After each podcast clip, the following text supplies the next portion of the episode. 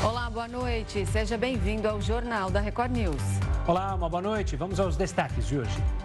Preço médio da casa própria sobe mais de 5% no último ano e Vitória, no Espírito Santo, é a capital com o metro quadrado mais caro do país. Ministra da Saúde, Nízia Trindade, afirma que a pasta não vai trabalhar com projeção de casos e mortes por dengue no Brasil. Segundo a titular, o governo vai atuar para evitar os casos mais graves.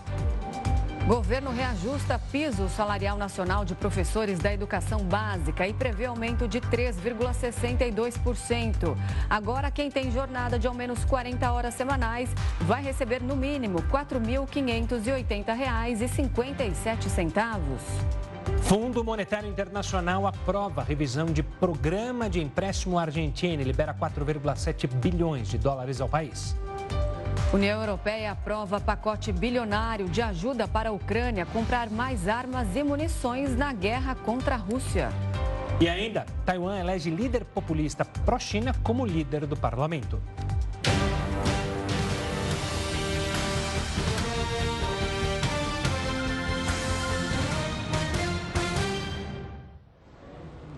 O Ministério da Educação reajustou o piso salarial nacional de professores da educação básica. A portaria, que prevê um aumento de 3,62%, foi publicada em uma edição extra do Diário Oficial da União. O valor mínimo definido pelo governo para 2024 foi de R$ 4.580,57. E em 2023, o piso foi de R$ 4.420,55. Ou seja, houve um reajuste de 3,62%. Esse salário é válido para profissionais que lecionam na rede pública de ensino e cumprem jornada de pelo menos 40 horas semanais. Apesar do aumento, o reajuste percentual está abaixo do acumulado do Índice Nacional de Preços ao Consumidor Amplo, o IPCA, considerado a inflação oficial do país. No último ano, o índice ficou em 4,62%. A atualização no salário dos professores é obrigatória, com base em uma lei sancionada em 2008 e ocorre anualmente em janeiro. O percentual reajustado já era aguardado por entidades da educação desde o fim de 2023, quando o MEC e o Ministério da Fazenda publicaram o reajuste do valor. Vale lembrar que o piso salarial, que é o valor mínimo que determinada categoria profissional deve ganhar, é definido pelo governo federal, mas os salários são pagos pelas prefeituras e pelos governos estaduais. O pagamento não é automático. Agora, com a publicação do aumento pelo MEC, cada estado e município precisa oficializar o um novo valor por meio de uma norma própria. E a Petrobras anunciou uma redução de 2% no preço do gás natural para as distribuidoras. De acordo com a companhia, os motivos para isso foram a queda de 3,6% no petróleo e a desvalorização de 1,5% do real em comparação ao dólar. Essa diminuição não é totalmente repassada ao consumidor, já que o preço final ainda conta com custos de transporte, margens de lucro e impostos federais e estaduais. Hoje, o Supremo Tribunal Federal abriu o ano judiciário e realizou a primeira sessão de 2024. Nós vamos agora até Brasília falar com a repórter Tainá Farfan sobre as expectativas da corte para os próximos meses. Boa noite, Tainá. Quais são os próximos julgamentos que vão estar na agenda do STF?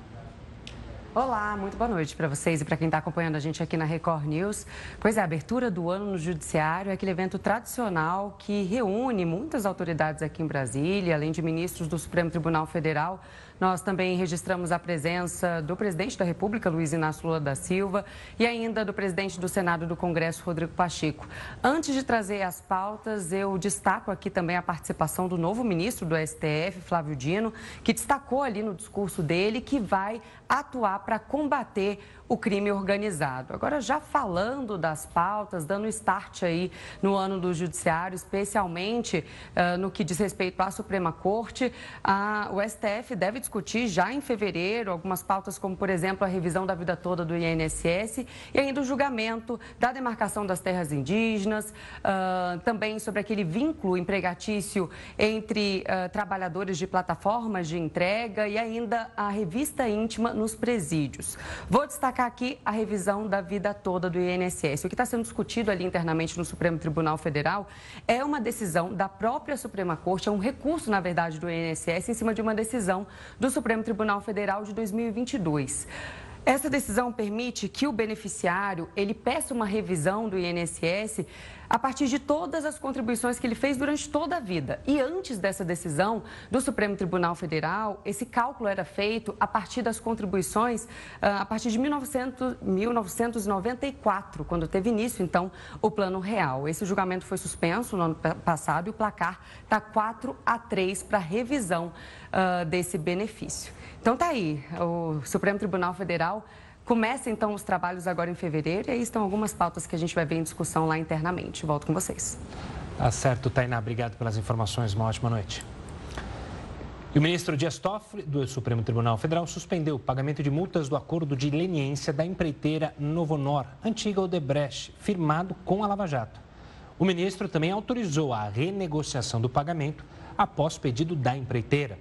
A construtora queria ter acesso ao material da operação spoofing, que investigava a Vaza Jato, quando foram vazadas conversas de autoridades envolvidas na operação Lava Jato, como o ex-juiz federal Sérgio Moro. Toffoli alegou ainda a ausência de justificativa constitucional. O novo ministro da Justiça, Ricardo Lewandowski, assumiu hoje o cargo e destacou que o combate ao crime organizado e a segurança pública são as prioridades para a gestão dele. A cerimônia de posse de Ricardo Lewandowski como ministro da Justiça e Segurança Pública aconteceu no Palácio do Planalto, em Brasília. O magistrado assumiu o lugar de Flávio Dino, que vai ocupar uma cadeira no Supremo Tribunal Federal no fim deste mês. Durante o discurso de posse, Lewandowski afirmou que vai priorizar a segurança pública e o combate ao crime organizado. Mas ele destacou que é preciso ir além da ação policial para ter sucesso neste campo.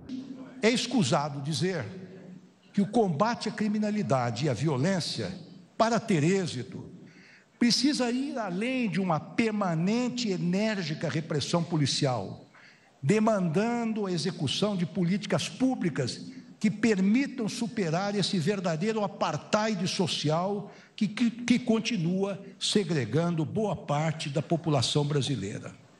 O ministro ainda disse que para combater o crime organizado vai ser preciso aprofundar alianças com estados e municípios e até com diferentes instituições.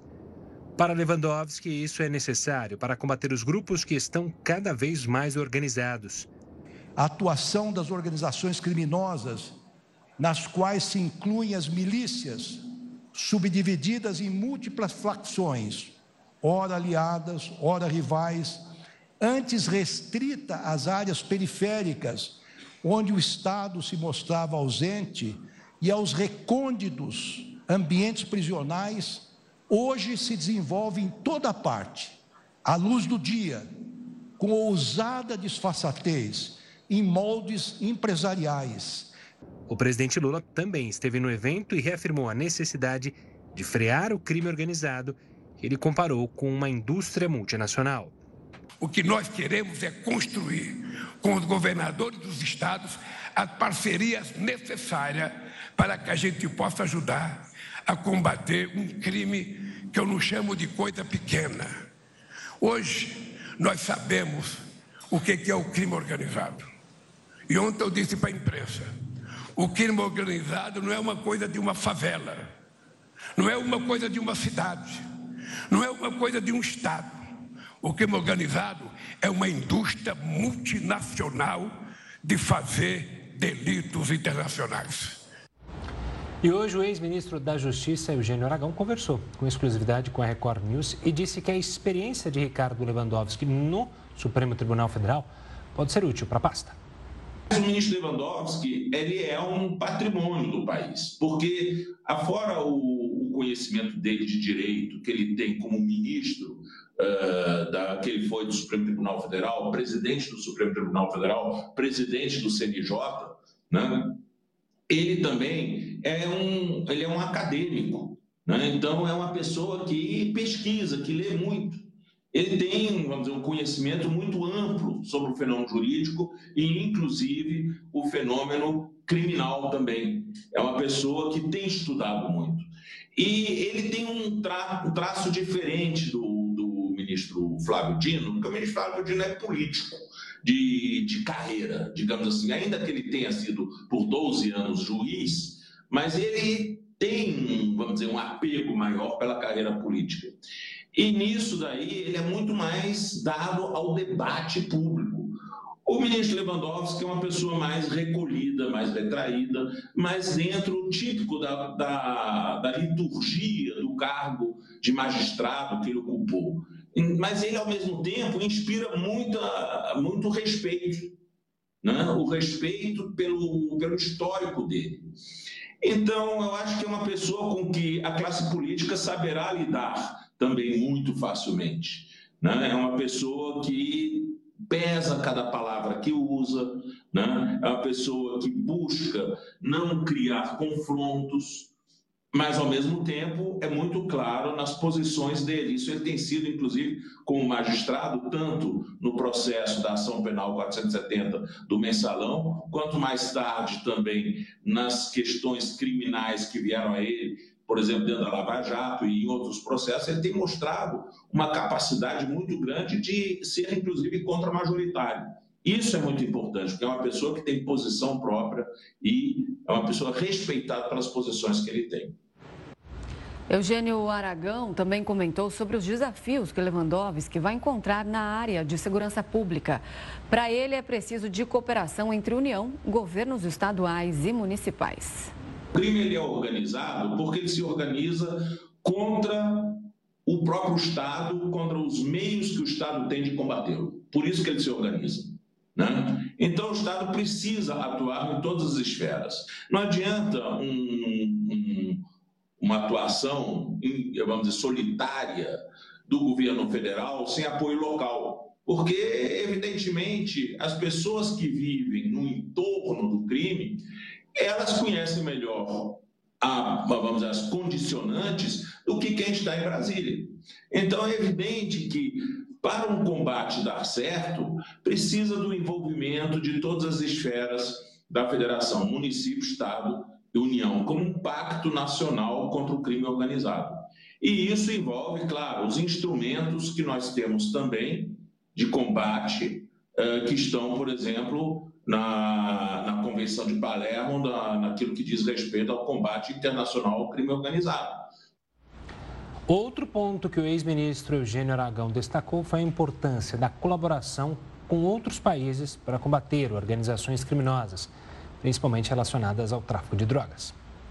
Toda a cooperação com outros países que sofrem do mesmo fenômeno ajuda na coleta de inteligência para melhor enfrentar o fenômeno no Brasil também. Porque essas organizações elas são interligadas e, sobretudo, naquilo que diz respeito ao tráfico de entorpecentes. Nós sabemos que, sobretudo, a cocaína, mas também outros, outros eh, barbitúricos, outros entorpecentes, eles tem produção no exterior. Né? Então, nós precisamos atuar juntos para combater essa cadeia. Né? E aí, os países precisam se dar a mão e trocar, sobretudo, inteligência, ou seja, conhecimento sobre a área de atuação dessas organizações criminosas para ter uma estratégia comum.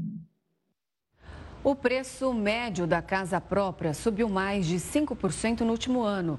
A capital com o metro quadrado mais caro foi Vitória. O sonho da casa própria está cada vez mais caro para o brasileiro. Isso porque, segundo o levantamento da FIPESAP, o preço médio do imóvel no Brasil subiu 5,19% nos últimos 12 meses, mesmo com a queda de 3,32% no IGPM. Em termos de comparação, o IPCA, que é considerado a inflação oficial do país, cresceu 4,62% em 2023. Com esse avanço, o preço médio do metro quadrado residencial no Brasil ficou em R$ 8.750. A pesquisa revelou que a capital com o maior valor médio é Vitória, no Espírito Santo, onde o metro quadrado supera 11 mil reais. Em seguida estão Florianópolis, São Paulo, Rio de Janeiro, Curitiba e Brasília. Quando a variação é analisada, as cidades com maiores aumentos foram Maceió, onde o preço disparou 15,35% nos últimos 12 meses, seguido por Goiânia, Florianópolis, Campo Grande e Manaus. Já os municípios que menos tiveram impacto no preço do imóvel nesse período foram Rio de Janeiro, Porto Alegre, Brasília, São Paulo e Fortaleza. A tendência de alta do último ano também foi vista em janeiro.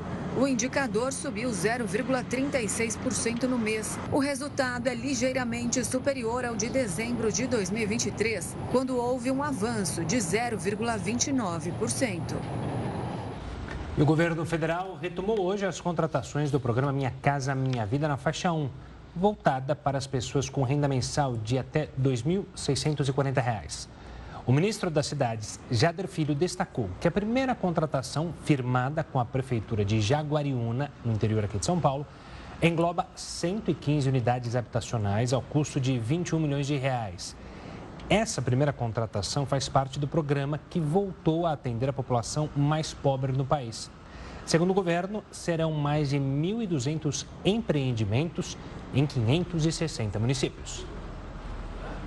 O número de casos de dengue no Rio de Janeiro em 2024 já é 12 vezes maior que no ano passado. Esta semana, a Secretaria Estadual de Saúde divulgou os dados da doença. Foram mais de 17 mil casos nas quatro primeiras semanas de janeiro. E quem tem mais detalhes sobre esse assunto é o repórter Diogo Menezes. Boa noite, Diogo. Boa noite, Renata. Boa noite, Gustavo. Boa noite a todos. Só nesse ano, duas pessoas morreram aqui no estado do Rio de Janeiro com dengue. Uma mulher de 98 anos em Itatiaia e um homem de 33 em Mangaratiba.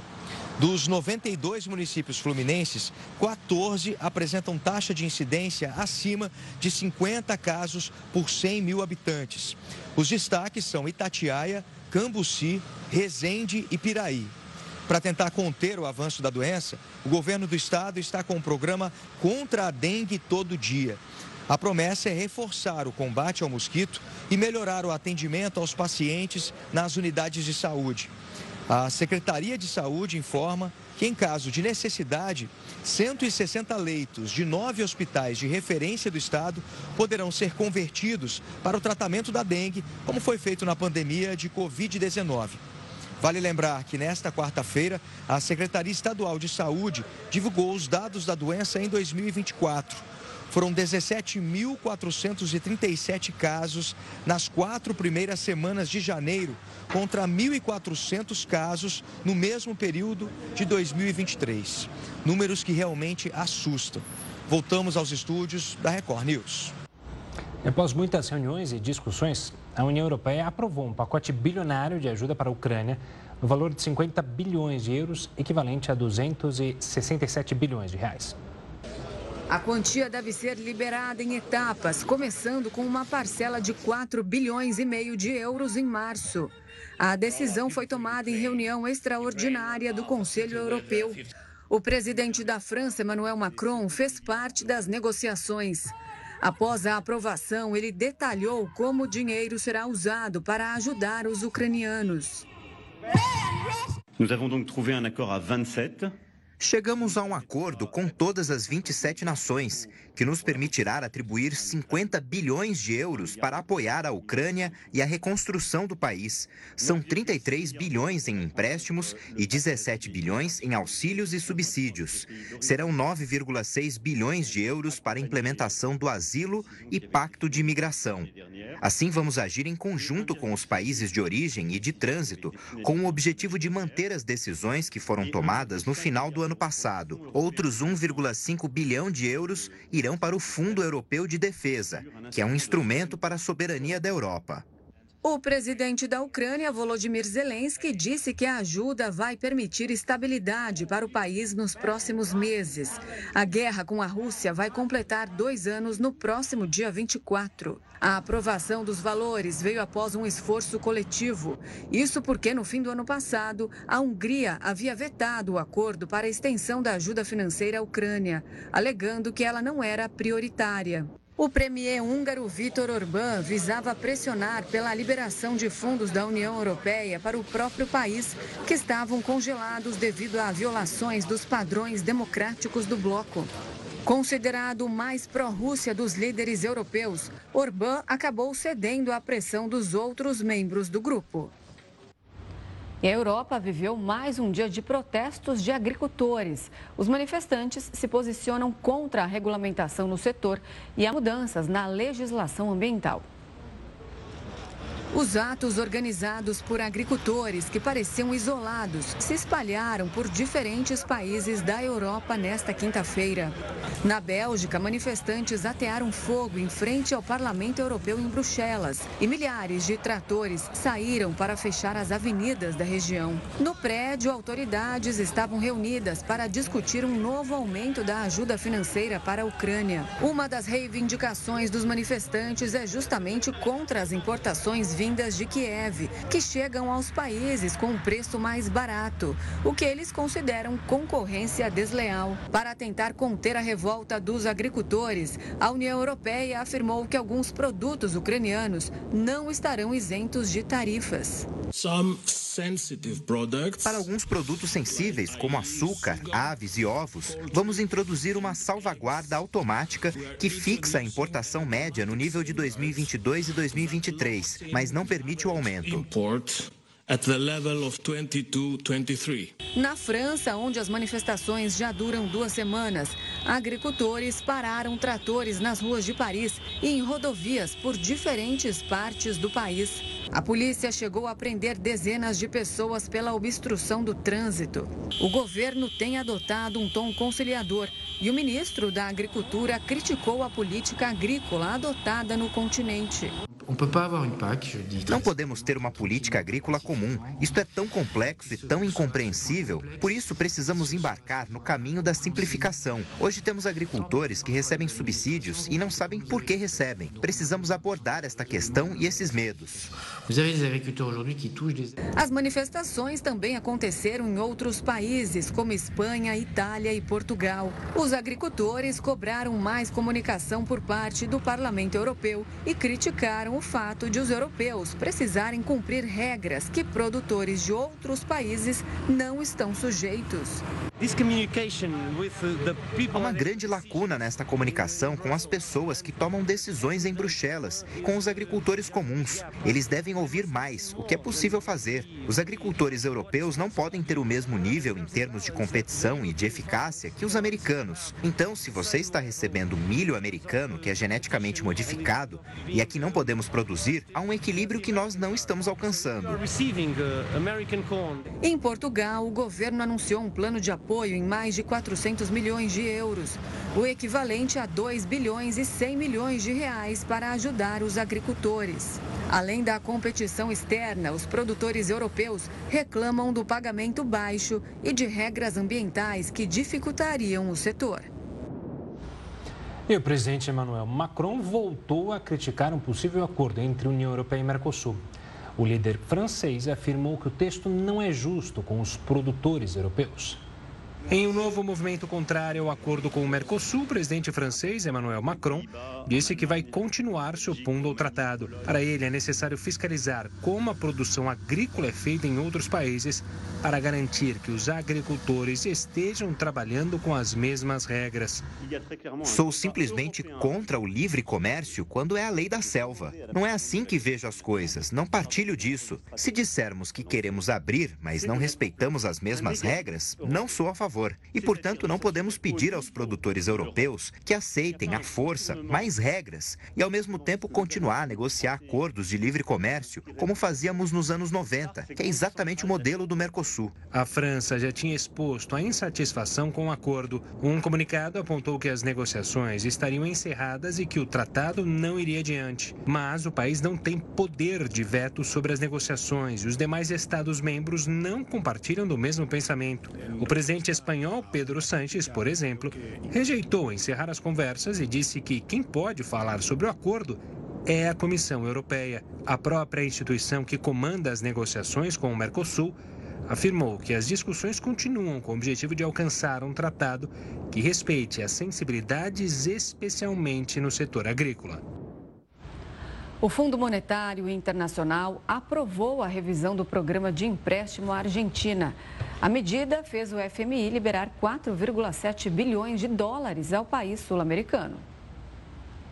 A decisão do FMI em revisar o programa de empréstimo de 44 bilhões de dólares à Argentina foi aprovada e, com isso, mais 4,7 bilhões foram liberados para o país, que vive uma das piores crises econômicas da história. De acordo com o Fundo Monetário Internacional, a liberação imediata destes valores permite apoiar os claros esforços políticos das autoridades para restabelecer a estabilidade argentina. nesse momento, a Argentina não tem acesso a crédito em lugar nenhum. Ela tem um alto endividamento em um contexto em que praticamente nenhum país do mundo, nenhuma organização internacional emprestaria dinheiro para a Argentina por causa do risco de calote.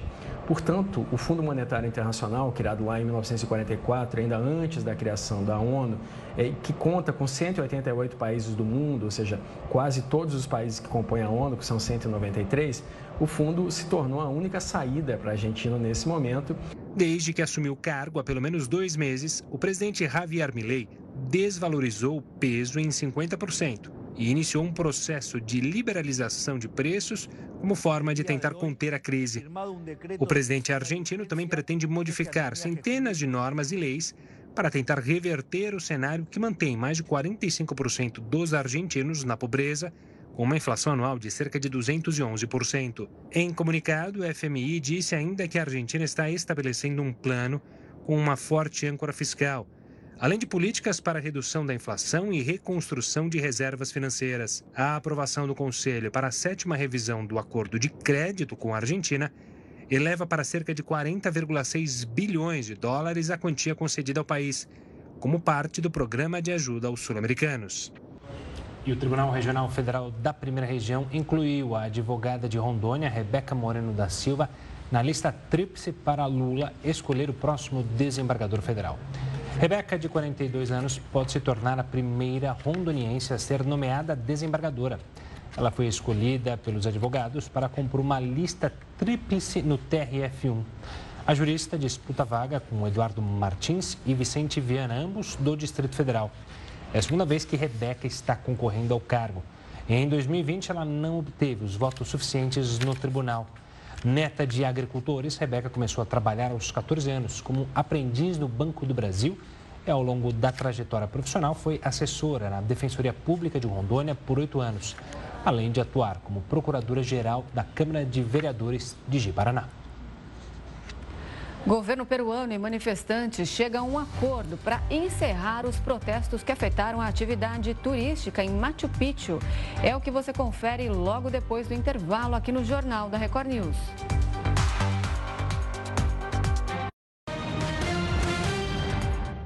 Estamos de volta para falar que o INSS informou que quase 4 milhões e 400 mil aposentados, pensionistas e beneficiários de auxílios de longa duração estão sendo convocados para comprovar que estão vivos, a chamada prova de vida. Desde o ano passado, cabe ao INSS fazer a comprovação de vida dos beneficiários por meio do cruzamento de informações. Mas o Instituto não conseguiu encontrar esses quase 4 milhões e 400 mil beneficiários do INSS nascidos em janeiro, fevereiro e março em nenhuma base de dados. Por isso, eles estão sendo notificados por meio do aplicativo Meu INSS, pelo número 135 ou por notificação bancária.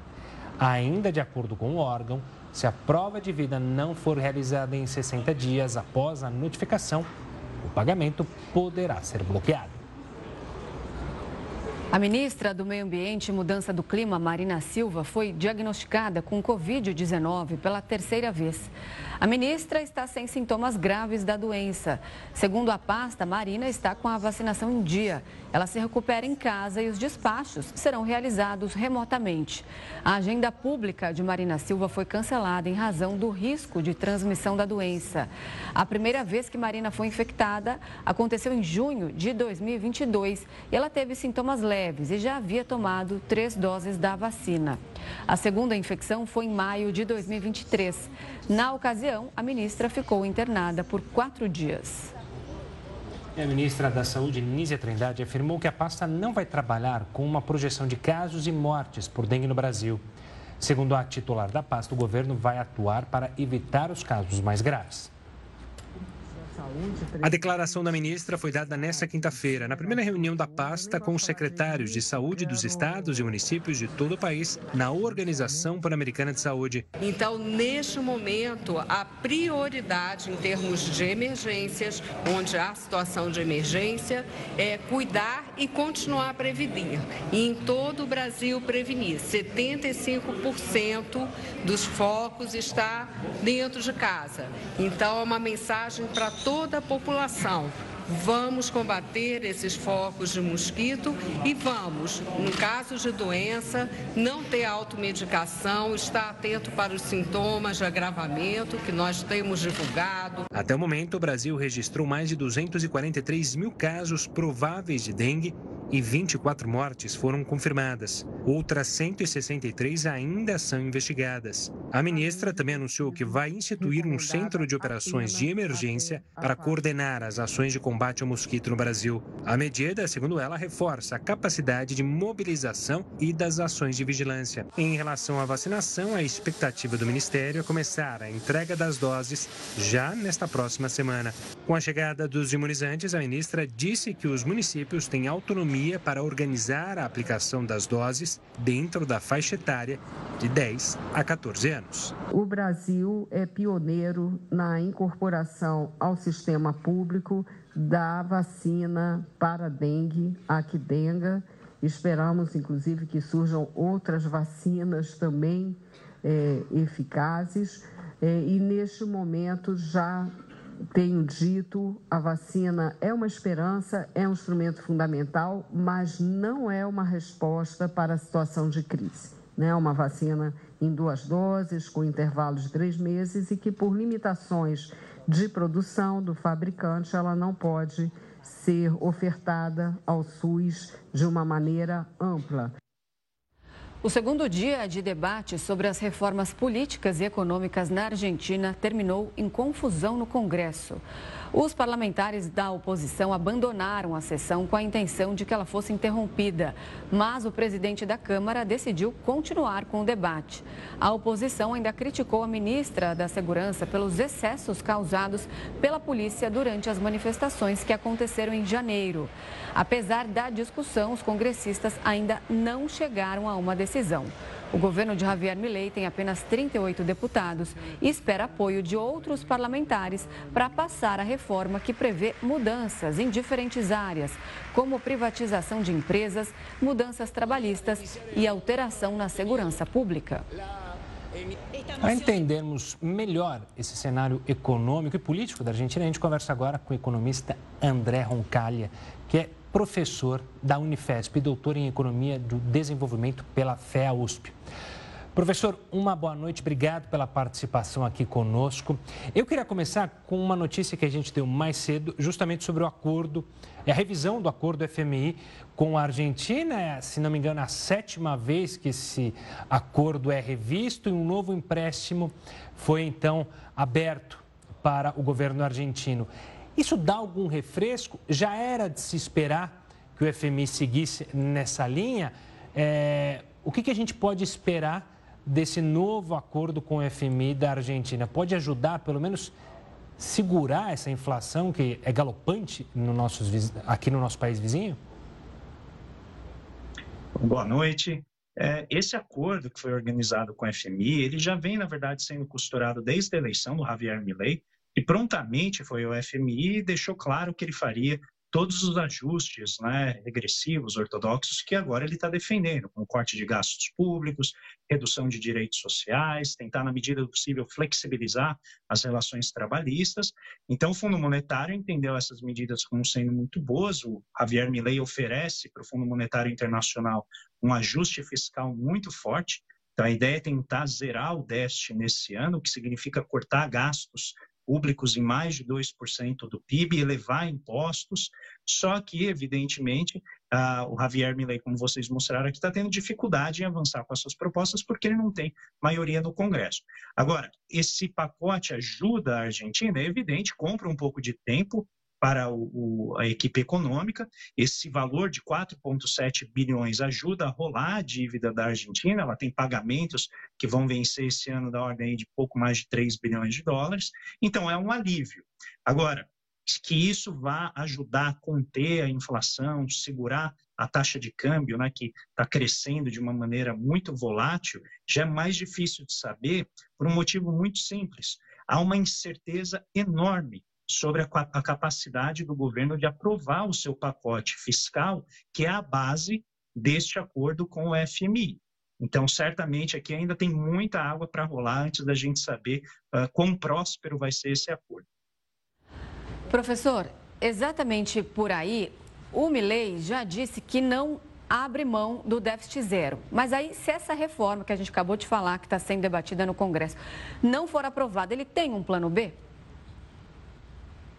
Então, até agora não existe plano econômico claro, porque aquilo que ele havia estabelecido como parte das 644 leis né, que ele buscava remodelar para refundar na fala, nas falas dele a nação argentina, toda a parte fiscal foi excluída, principalmente um elemento importante que é o reajuste das aposentadorias que antes havia sido previsto como um reajuste trimestral, então a inflação comeria o poder de compra das aposentadorias por três meses antes do reajuste. E agora o que está sendo debatido, se for aprovado, é um reajuste mensal, que tende a onerar ainda mais os gastos públicos, né? porque conforme os gastos vão crescendo, vai ficando mais difícil para o governo fazer esse ajuste de contas.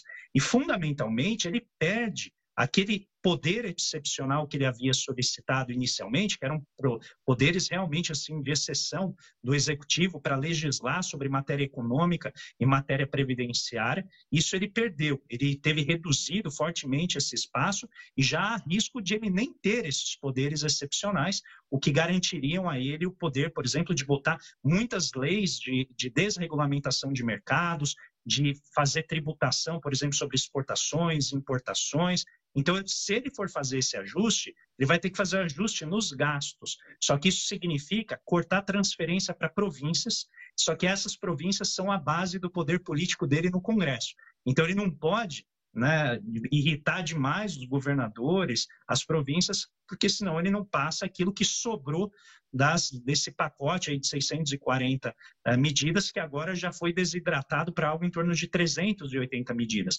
Mas, repito, o pacote fiscal, efetivamente, que ajudaria o Milley a cumprir as suas metas fiscais, ficou de fora aí da negociação. Professor, no governo passado, a gente acompanhou uma aproximação eh, de Fernandes, principalmente com o ministro da Economia, o ministro da Fazenda, Fernando Haddad, buscando maneiras para auxiliar a Argentina.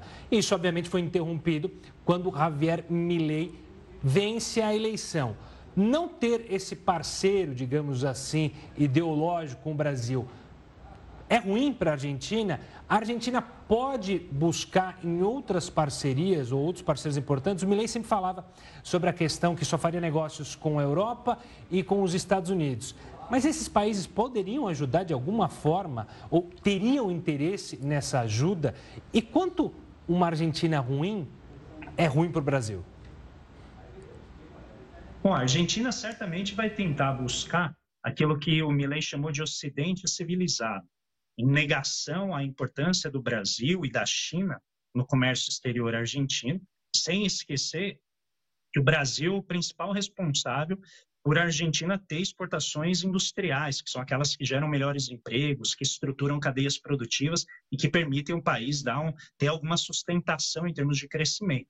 Então, é, enfraquecer essas relações é pior para a Argentina do que para o Brasil, mas certamente é ruim para o Brasil, porque a gente também vende produtos industriais para a Argentina, temos relações históricas com o país que são muito importantes. Agora, pensando particularmente do ponto de vista argentino, sacrificar relações com a China já custou a eles renovar um pacote de dívida de algo de torno de 6,5 bilhões de dólares, que a China vinha ajudando a Argentina, inclusive, a refinanciar sua dívida com o FMI, e também impõe à China a perda de mercados importantes na China para poder uh, vender os seus produtos argentinos lá.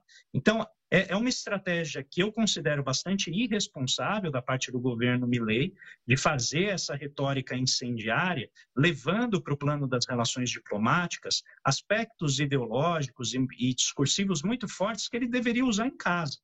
E, mas ele não tem feito isso. Milley tem adotado uma postura de morde e assopra, em que ele avança o discurso incendiário, depois recua um pouco, na tentativa de sempre ludibriar né, os seus interlocutores de que ele vai se moderar. Isso aconteceu logo depois das eleições e ele vem fazendo essa dança né, ao longo do tempo. Eu acho que essa estratégia, em breve, vai começar a mostrar as suas limitações, como já está mostrando. Porque na medida em que o discurso incendiário não se converte em ações efetivas, não se converte em mudanças legislativas de, de peso, e efetivamente dão o espaço que o governo precisa para estabilizar a economia, atrair os dólares para estabilizar o câmbio e com isso conseguir controlar a inflação, o governo Milley vai passando por aquilo que a gente está vendo agora, que é convulsão social elevar o poder de repressão do Estado, como a gente já está observando aqui, e vai ficando cada vez mais difícil reunir força política no Congresso para aprovar as medidas na profundidade que ele deseja. O que, a depender do seu lado político, pode ser uma boa notícia ou uma má notícia. Mas, certamente, a profundidade e a intensidade das reformas que o Milley está propondo vai ser, vão ser fortemente reduzidas uh, nas próximas semanas, se ele não conseguir aprovar substancialmente esses pacotes que ele quer avançar. Professor, muito obrigada pelas explicações, pela gentileza da entrevista. Uma boa noite, até uma próxima. Uma boa noite. Boa noite. O governo peruano e manifestantes chegaram a um acordo para encerrar os protestos que afetaram a atividade turística em Machu Picchu. Os manifestantes reclamavam da privatização da venda de entradas para atração turística. O acordo prevê a anulação do convênio que o governo deixava nas mãos de uma empresa privada. A greve organizada pelos coletivos do distrito de Machu Picchu, que bloqueavam os trilhos de trem, principal meio de acesso ao complexo arqueológico, obrigaram no final de semana a remoção de cerca de 1.200 turistas nacionais e estrangeiros. Tribunal de Justiça de Barcelona decide que julgamento do ex-jogador Daniel Alves, preso por estupro, vai acontecer de portas abertas. É o que a gente fala já já aqui no Jornal da Record News.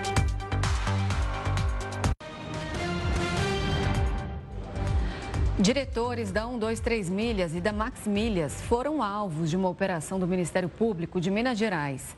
A ação realizada pelo GAECO investiga uma suposta prática de estelionato por meio de associação criminosa e lavagem de dinheiro.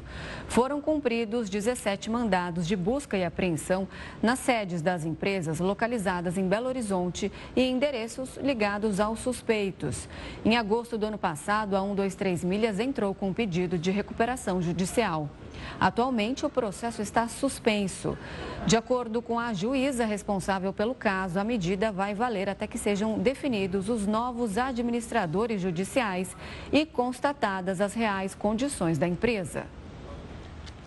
o Tribunal de Barcelona decidiu que o julgamento do ex-jogador Daniel Alves, preso por estupro, vai acontecer de portas abertas. Ou seja, a imprensa terá autorização para acompanhar a audiência.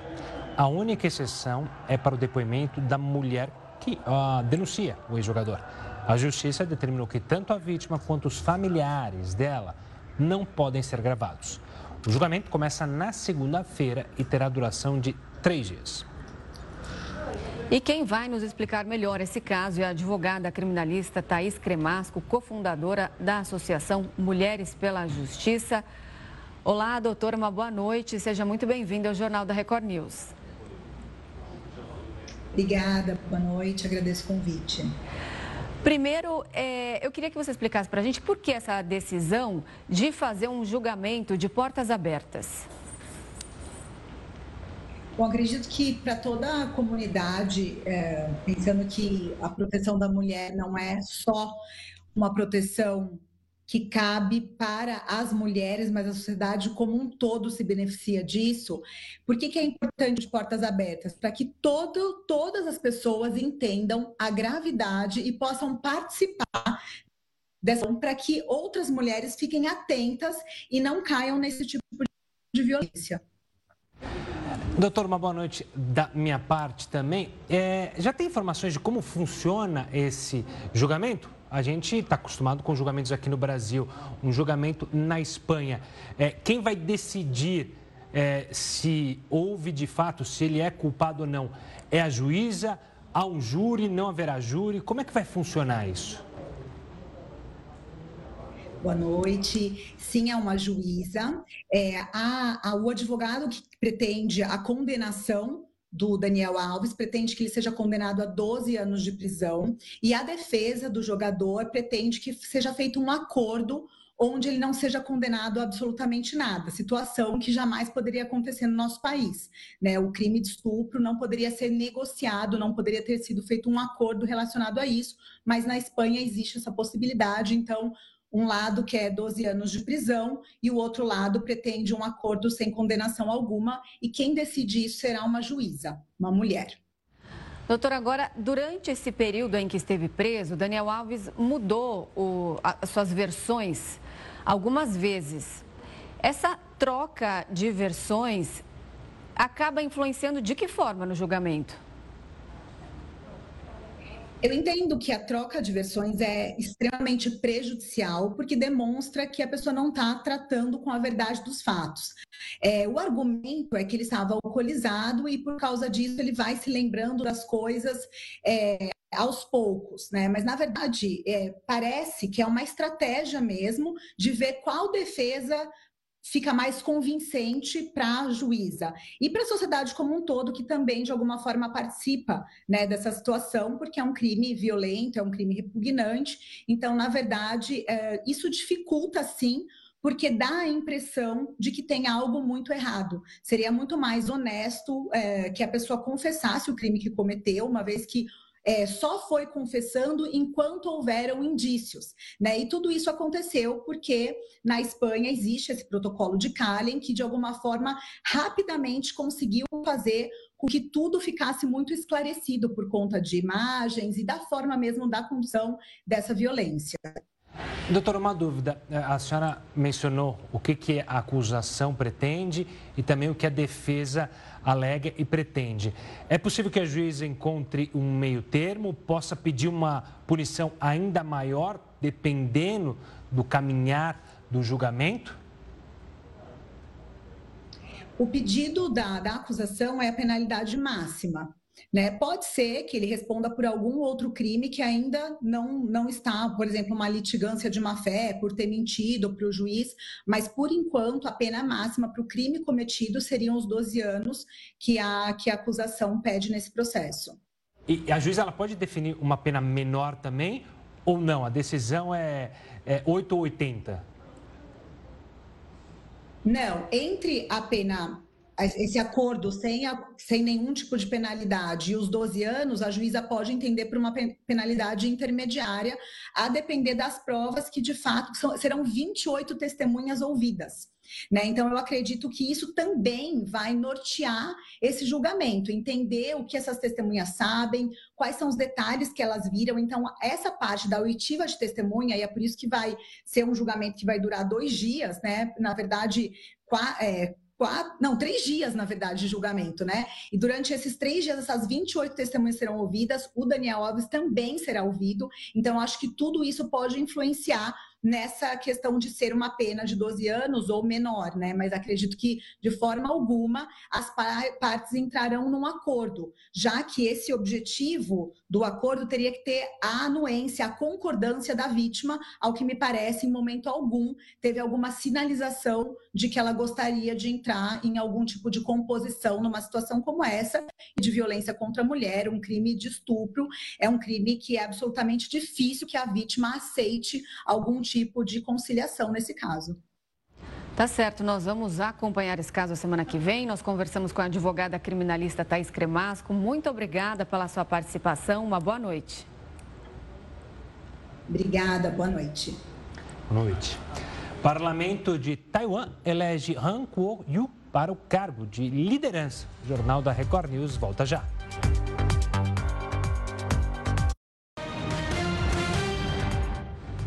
O parlamento de Taiwan elegeu Han Kuo-yu para o cargo de liderança. Ele é membro do principal partido da oposição e a escolha é considerada uma derrota para o presidente eleito no meio de janeiro. Com isso, a legenda de oposição vai ter controle das pautas legislativas para os próximos anos. O partido defende uma aproximação das relações com a China, enquanto o presidente é favorável à independência de Taiwan. O Jornal da Record News fica por aqui. Muito obrigada pela companhia. E uma ótima noite. Fique agora com News às 10 com o Rafael Gatti. Tchau, tchau.